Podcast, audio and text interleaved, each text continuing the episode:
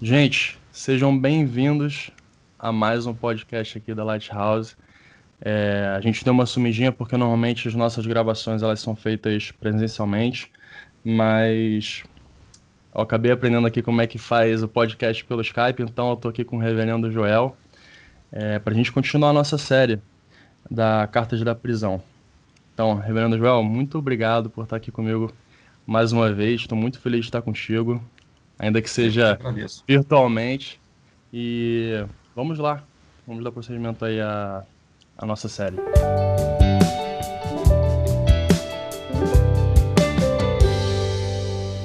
O capítulo 3 ele é muito interessante. Paulo agora está falando para a igreja de Éfeso que já tinha certamente alguns, alguns irmãos que não eram de ascendência judia, eram gentios, então agora eles estavam sendo é, não apenas espiritualmente, mas conceitualmente também abraçados pelo apóstolo Paulo, no sentido de que eles faziam parte daquilo que o Senhor é, eventualmente estava é, fazendo na, no entorno do Mediterrâneo, na Ásia Menor, em prol daqueles filhos que Deus tinha trazido de outros lugares. Bom, é nesse momento aqui que Paulo começa dizendo no capítulo 3: por esta causa, ou seja, por tudo aquilo que eu é, vinha falando antes, é, ou seja, tudo que ele falou no capítulo 1, no capítulo 2, principalmente o, o final do capítulo 2, ele diz: Olha, é por isso que eu, Paulo, sou prisioneiro de Cristo Jesus por amor de vós, gentios. Ou seja, por causa de vocês. É, vocês são tão importantes no trato é, do Senhor, naquilo que ele fez, escolheu, chamou, predestinou, aquilo tudo está lá no capítulo 1, que por amor de vocês, é, reconhecendo o meu chamado, diante do Senhor, eu sou prisioneiro de Cristo. Ele, essa é uma das cartas da prisão, como a gente já sabe, e é interessante uhum. que ele não fala aqui, eu sou prisioneiro da guarda pretoriana, eu sou prisioneiro de César, ele não fala isso. Ele diz, eu sou prisioneiro de Cristo, né? É, Cristo é quem, na verdade, o tinha colocado naquela situação, e em alguns lugares Paulo chega a dizer, olha, que bom que eu consegui falar para os da casa de César. Né? Então, ele aproveita essa situação para é, provocar é, ambientes nos quais ele pudesse também pregar a, a graça do Senhor. É Você... nesse. Sim, Perdão. pode falar. Perdão, você acha que nesse momento aqui em que Paulo fala sou prisioneiro de Cristo Jesus e, e ele está preso, você acha que isso pode ser também uma declaração da soberania de Deus, no sentido de que ele estava preso pelo governo, mas ele não se fez vítima, e ele viu que ele estava naquela situação porque ele é um prisioneiro de Cristo. Porque ele é prisioneiro da vontade de Cristo e nada mais. Sim, com toda certeza. Ele está reconhecendo aqui o ato soberano de Deus, que muitas vezes a gente não entende, né? O, o ato do Senhor. Mas se a gente considera, como Isaías diz, que ele continua sentado no seu alto sublime trono, que todas as coisas continuam debaixo dele e que ele rege tudo, sustenta o cosmo na palma da sua mão, então, tudo. É, se ele sustenta o cosmos, ele sustenta cada um de nós também. E às vezes a gente não percebe isso. Paulo tinha uma sensibilidade muito grande para perceber esse tipo de coisa. E ele fala alguma, um, um, um, tipo de expressão aqui, ele usa um tipo de expressão que ele usa de novo, lá no capítulo 4, se não me falha a memória, se é que tens ouvido a respeito da dispensação. Em outro lugar, ele diz, se é que tendes realmente ouvido da verdade de Cristo. Então ele diz assim: é, eu sei que vocês são crentes e vocês, de verdade, vocês precisam entender isso ou aquilo, se é que vocês são convertidos mesmo. Entendeu? Então ele coloca assim: determinadas coisas que eu estou falando para vocês aí na igreja de Éfeso são para os ouvidos apenas dos verdadeiros filhos de Deus. Quem não for não vai entender. E a gente se lembra depois lá do Apocalipse, né? Quem tem ouvidos para ouvir, ouça então, há, há, algumas coisas, e nós sabemos disso pela pregação do Evangelho, algumas coisas que são de fato exclusivas para os ouvidos daqueles a quem Deus quer falar, e não para quem quer ouvir.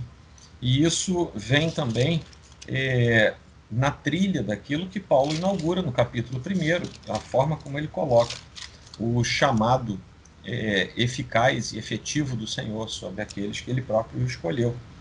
É, então, aqui, é onde ele enxerta é, com palavras assim muito amáveis, inclusive os gentios no corpo de Cristo. E, obviamente, eles já estavam enxertados porque eles eram é, salvos, né? eles eram nossos irmãos no passado. Mas aqui Paulo faz questão de dizer, no versículo 6, por exemplo, a saber que os gentios são co-herdeiros, membros do mesmo corpo e, e coparticipantes da promessa em Cristo Jesus por meio do Evangelho. Nesse momento aqui, é, ele mais uma vez deixa claro que para ele não tinha nem gentio, nem judeu, nem mulher, nem homem, nem livre, nem servo. É, todo mundo era igual, igualado pelo Evangelho. Né? Você tem diferenças sociais, diferenças é, culturais, você tem diferenças as mais variadas e elas são naturais no nosso mundo, é, uhum. principalmente a gente entendendo que é um mundo caído e as desigualdades são intensas. No entanto, é, Paulo chama a nossa atenção ao longo de todas as suas epístolas que a, a equalização das pessoas não se dá no nível terreno, mas se dá no nível do evangelho. Então, no evangelho, o pobre é igual ao rico. No evangelho, é, pessoas de todas as etnias são absolutamente iguais. No evangelho, a pessoa que tem é, mestrado e doutorado é igual ao analfabeto. Então, no evangelho é que nós somos equalizados. E de onde Paulo tira isso? É, ele traz isso da ideia de que Romanos, por exemplo, nos dá, deixa isso muito claro, nós somos todos igualados antes do conhecimento a Cristo, lá por baixo, no pecado. Então todos nós pecamos, somos destituídos da presença e da glória de Deus. Então todo ser humano já nasce igualado, mas por baixo. Então todos são igualados pelo pecado. E aí também é interessante que a gente pode fazer o, o sentido reverso, né? O rico, o pobre, o, o de bom caráter e o de mau caráter, tá? todos são igualados e igualmente é, mortos diante de Deus. Então todos são igualados. O Evangelho faz o contrário, tira o sujeito da base do pecado e o coloca na altura da santidade. Então, da mesma forma que o pecado iguala por baixo, o Evangelho iguala por cima. E essa é uma tese recorrente de Paulo ao longo dos seus escritos. Né? Uhum. Né? Nós, e, e, a gente não tem que, que. É óbvio que a gente vai procurar melhorar na vida, enfim, não estou fazendo uma apologia aqui da, da desgraça permanente, não. Sim. Mas né, todos nós podendo crescer e melhorar, isso faz parte, inclusive, da nossa Agora, expressão reformada. Sem dúvida. Agora, uma dúvida, uh, Reverendo. Para nós que somos cristãos, a gente entende né, que a gente pode ser revelado é, equalizado por baixo, porque a gente precisa da graça de Cristo né, para ser equalizado por cima, para ser equalizado através de Cristo. Mas como que a gente consegue explicar isso para um não cristão? Porque afinal de contas o não cristão vai falar, olha, como assim? Eu tô aqui, eu pago as minhas contas, não roubo ninguém, pago os meus impostos, faço tudo certinho, mas eu sou igual perante Deus, eu sou igual a um criminoso? Como que se daria uma, uma explicação dessa? É, é. complicado, né? É, quando a gente chega lá na frente, no capítulo 4, é, a gente vai ver que Paulo diz que essas pessoas elas vivem é, obscurecidas no seu entendimento diante de Deus. Então, é, naturalmente falando, uma pessoa que não tem o Senhor no seu coração não vai entender mesmo não. Tá. Agora, se nós tivermos oportunidade, nós é, podemos, por exemplo, nos lembrar da palavra de Jesus. Né? Olha, o pensamento, na verdade, é, já é o, o embrião do pecado, né? é ali que está o pecado. Não é do que você faz necessariamente, mas inclusive ele fala, né? se você olhar com intenções é, inapropriadas, você já pecou, né? falando ali do caso de uma mulher. E ah, nós transbordamos daquilo que o nosso coração está cheio. Então, quando a gente vai por esse caminho, existe um, é, um, um sentimento que é natural também de que a gente não é tão bom assim. E a gente pode, por exemplo, perguntar para uma pessoa: é, você é casado? Sou. Quantos anos? Ah, tenho 10 anos de casado. Em 10 anos, você já olhou para uma mulher com outra intenção? O cara provavelmente vai dizer que sim. E se não for isso, é uma outra coisa qualquer. Aí você diz: bom, tá vendo? É, diante de Jesus, então você tem pecado.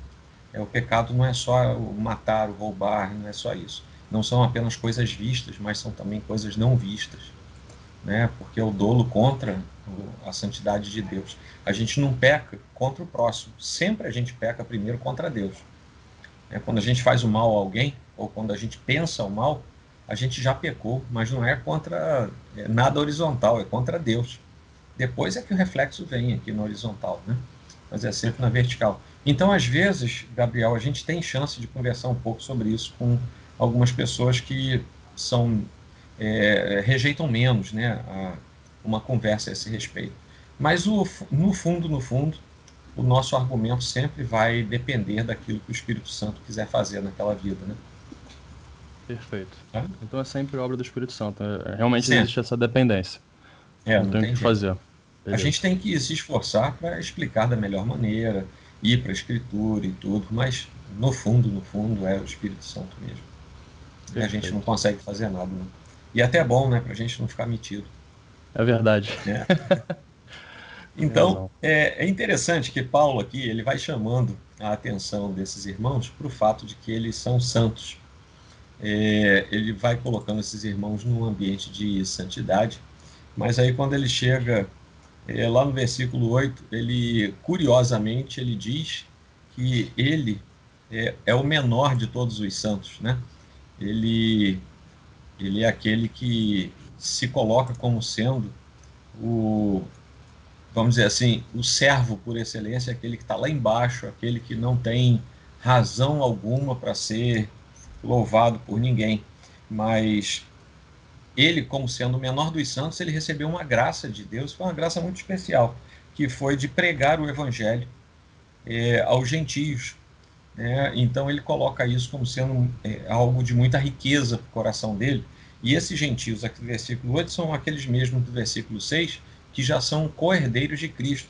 Então ele já está falando para gentios que são fruto da, da graça muito especial que Deus deu a ele, mesmo ele sendo o menor de todos os santos.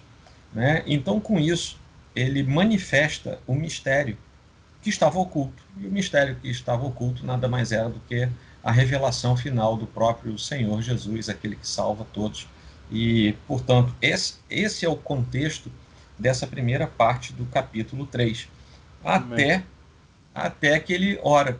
Né? Ele fala: Olha, então agora vou orar por vocês. Parece a gente conversando, né? É, a gente uhum. conversa, conversa, e antes de ir embora, vamos fazer uma oração, vamos embora. E o apóstolo Paulo aqui, ele para o que ele está falando, por esta causa me ponho de joelhos diante do Pai. É, veja que ele começa esse pedacinho igualzinho, igualzinho versículo 1. É a mesma expressão, por esta causa. E a, ele se coloca agora de joelhos diante do Pai por causa da vocação dos gentios e da graça que Deus deu a ele de pregar para os gentios. Então é como se a gente estivesse andando ao contrário. Por esta causa é do versículo 1 ao versículo 13 do capítulo 3. No capítulo 3, por esta causa, lá no versículo 1, já é do texto anterior. Então é como se ele estivesse recuperando né, o fôlego para o pessoal poder entender direito o que, é que ele estava escrevendo ali naquele momento. Ele tinha uma então, didática excelente, né? Tinha, tinha, o texto dele era excelente. Agora, é, desculpa, Sim, desculpa interromper o teu raciocínio. É, eu tenho uma dúvida. Por que, que você acha que Paulo, né, que pra gente foi um dos maiores homens da fé, é, por que, que ele se referia a ele mesmo como o menor de todos os santos? Por que você acha que Paulo tinha essa ideia de si próprio? Bom, é, a gente pode pensar de duas maneiras. Uma é que ele tinha consciência de onde ele tinha vindo, ou seja, enquanto tinha um monte de gente já é, andando com Cristo e pregando o Evangelho, ele estava matando todo mundo. Então, ele, isso pode ter sido guardado de alguma maneira. A gente percebe um tom nesse sentido em algumas falas de Paulo é, ao longo do, dos seus textos. É, um outro sentido pode ser o de simplesmente ele se colocar sempre como servo, porque ele tinha uma compreensão bastante clara também que quanto maior vamos botar isso entre aspas, quanto maior a vocação que era dada para alguém, é, tanto mais servo ele seria. Então, já que ele estava no topo da vocação ali do primeiro século, que era o apostolado, né, o envio direto pelo próprio Cristo, e depois tanto é que não teve mais apóstolo, né, só os fakes depois que surgiram, mas é, naquele tempo ele sabia ele tinha consciência de que ele tinha sido enviado pelo próprio Cristo. E ele, inclusive, de modo é, tardio e de modo assim miraculoso, né? Foi aquele encontro que ele teve. Que todo mundo acha que ele caiu do cavalo, mas não, não foi, né? Se, você, se a gente ler direitinho, ele não caiu de cavalo nenhum ali. Mas... Tem certeza, Vaso? Vai lá ver depois. Tem... o povo gosta não, dessa história do cavalo. É que nem os três reis magos, né? É, que não eram nem reis nem, nem três. Né? Mas, é, mas a, a, gente inventa uns negócios na escritura e depois a gente até prega do púlpito aquilo ali, né? Porque como está escrito tal, e não está escrito em lugar nenhum.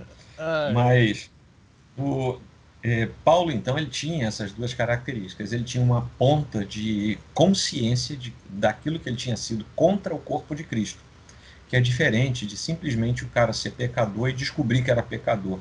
Ele, além de ser pecador, ele lutava contra Deus. Então isso é, tinha, ele tinha uma consciência clara disso.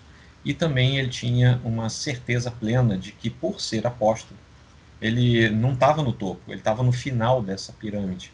Né? Ele estava lá na base, servindo a pirâmide inteira, vamos dizer assim, né? numa, numa, num jargão mais é, corporativo. Né? Ele estava lá embaixo e não lá em cima. Perfeito. Então isso também é uma lição. É, isso é uma lição para a gente, né? Porque às vezes a gente se torna soberbo porque é, dirige um ministério, é, é ordenado ao ministério pastoral tal, e a pessoa às vezes acha que agora vai mandar nos irmãos, né? A, a tese do Novo Testamento é o contrário. Agora a gente vai servir mais os irmãos. Então Paulo está aqui orando e ele ora é, a partir de uma colocação muito interessante, porque ele vai para diante do Pai de joelhos e, e ele fala para a família de Deus a família que recebe o nome do próprio Deus. Então, ele, eh, todos os irmãos ali são co-herdeiros por causa de Cristo Jesus. Então, tem o irmão mais velho que é Cristo e tem um pai. O pai é, é, adotou. A adoção no Império Romano era uma coisa é, muito mais desimpedida e natural do que é hoje. as famílias romanas adotavam pessoas muito facilmente. E quando adotavam, aquela pessoa adotada é, fazia parte integralmente da família, não havia diferenciação. Então, quando ele usa esses aspectos de co-herdade, de afiliação, de, é, de adoção, ele está falando para um pessoal que vivia dentro desse contexto do Império Romano e que sabia bem o que ele estava falando. Não tem diferença. Se você é gentio e é co-herdeiro, você não tem diferença. É igualzinho é, sabe, quem, quem já estava no caminho do Senhor. E ele pede é, três coisas aqui nessa oração. É, a primeira coisa que ele pede é a presença, né? É, a, a, presença do Senhor a fim de que eles sejam fortalecidos. Veja, no versículo 16 ele diz assim: Para que, segundo a riqueza da sua glória, vos conceda que sejais fortalecidos com poder, mediante o seu espírito, no homem interior, e assim habite Cristo no vosso coração, pela fé, estando vós arraigados e alicerçados em amor. Então ele pede uma presença especial de Cristo no coração daquelas pessoas, a partir do fortalecimento e, e do alicerçamento daquelas vidas no Senhor. Já são filhos de Deus, mas ele está pedindo aqui que eles sejam fortalecidos para que a presença de Cristo seja realmente notada no coração deles. Aí ele pede a segunda coisa, ele pede amor. Porque lá no versículo 16 ele começa para que, ou seja, eu vou orar para que, aí ele faz o pedido. Versículo 18, a fim de, então é o segundo pedido dele, a fim de poder descompreender todos os santos qual é a largura e o comprimento e a altura e a profundidade, conhecer o amor de Cristo, que excede todo entendimento, para que sejais tomados de toda a plenitude de Deus. Então aqui ele pede é, um revestimento é, de tal forma do amor de Deus que eles possam não só ser revestidos, como conhecer é, na profundidade em todas as possibilidades é, que se levantam, né? e ele aqui usa é, uma ideia geométrica aqui para como uma figura de linguagem, é, para que possam conhecer de fato qual é o amor de Cristo. Né? E finalmente, e só depois de pedir a presença de Cristo e o amor é, reconhecido, aí é que ele pede o poder. Então ele pede, ora, aquele que é poderoso para fazer infinitamente mais do que tudo quanto pedimos ou pensamos, conforme o seu poder que opera em nós. E aí ele aqui entra, na verdade, esses dois últimos versículos são uma doxologia final, em que ele agradece a Deus, mas ao mesmo tempo é, tem, um, um, tem um, um caráter de pedido pelo poder de Deus. Aí, Gabriel, a gente tem um problemão nos dias de hoje. A galera se converte, começa a andar com Deus e esquece do primeiro e do segundo pedido, vai para o terceiro direto.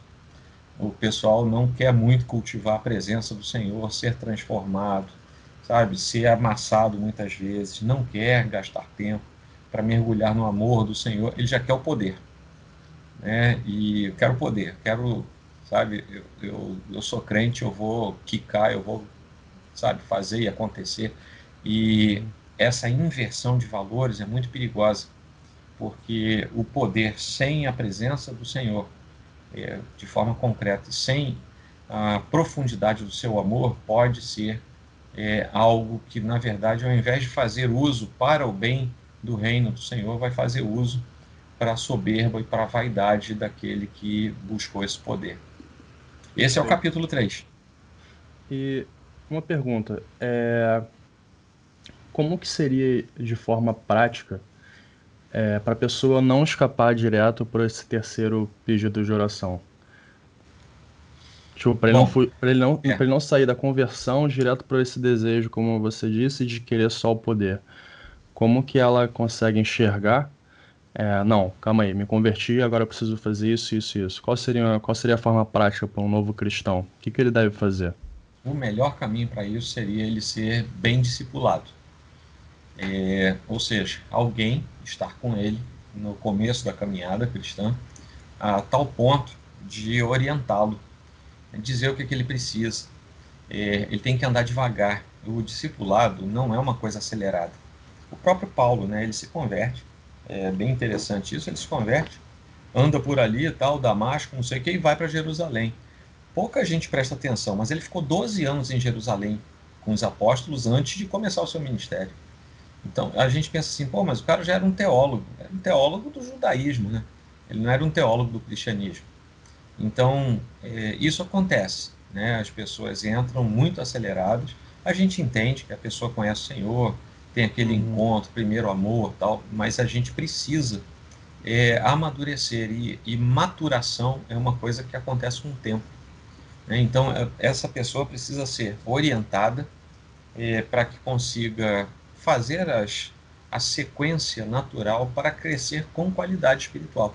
Senão vai Perfeito. ser sempre aquele crente infantil, né, que nunca vai poder comer uma comida sólida, vai ter que tomar leite a vida toda, porque não aguenta, ele, ele não foi preparado para isso. Né? É que nem bebezinho, né? Ele está lá, mama, depois tem a papinha, depois tem não sei o quê, depois, depois tem a frutinha raspada. Quando ele chega a comer feijão, ele já, já tem alguns poucos aninhos aí pela frente. Né? Então é assim também.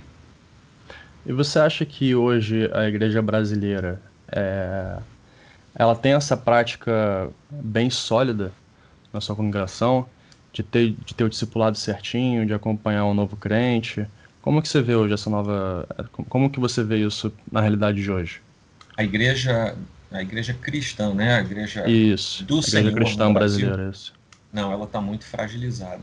Ela, ela é muito fraca ela pode ser numérica, eu não tenho aí é, como afirmar os números, mas dizem que somos alguns milhões, é, uns 40 milhões, sei lá. É, eu tenho lá minhas dúvidas, Gabriel, porque 40 milhões de crentes de verdade orando, eu acho que o Senhor já tinha respondido é, com mais veemência algumas orações. É porque a, a gente tem, a gente está numa igreja muito fraca, né? Estou falando da igreja como um todo graças uhum. ao bom Deus, no meio dessa igreja geral, a igreja brasileira, tem muita gente boa, tem muita igreja saudável, e eu acho que é isso que dá sustento à, à nossa igreja brasileira.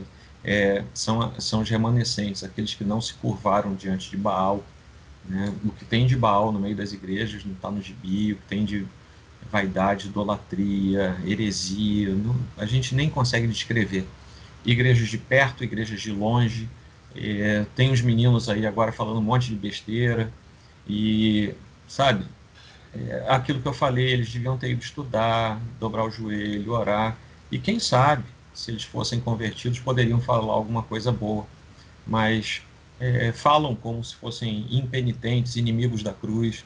Da onde vem isso? De uma igreja fragilizada, porque certamente eles foram, é, parece, ao que tudo indica, eles foram adolescentes e jovens em alguma igreja que, como essas que eu estou falando, é, fracas, é, preocupadas com outras coisas e não com a centralidade da cruz na pregação, não ensinaram o que tinham que ensinar. São pessoas que interpretam ah, o texto bíblico ao seu bel prazer, né?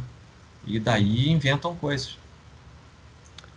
Legal. É, uma coisa que você falou também foi que algumas vezes as pessoas se prendem né, é, ao primeiro amor, né? A pessoa se converte ali aquele primeiro amor e acaba ficando ali mesmo.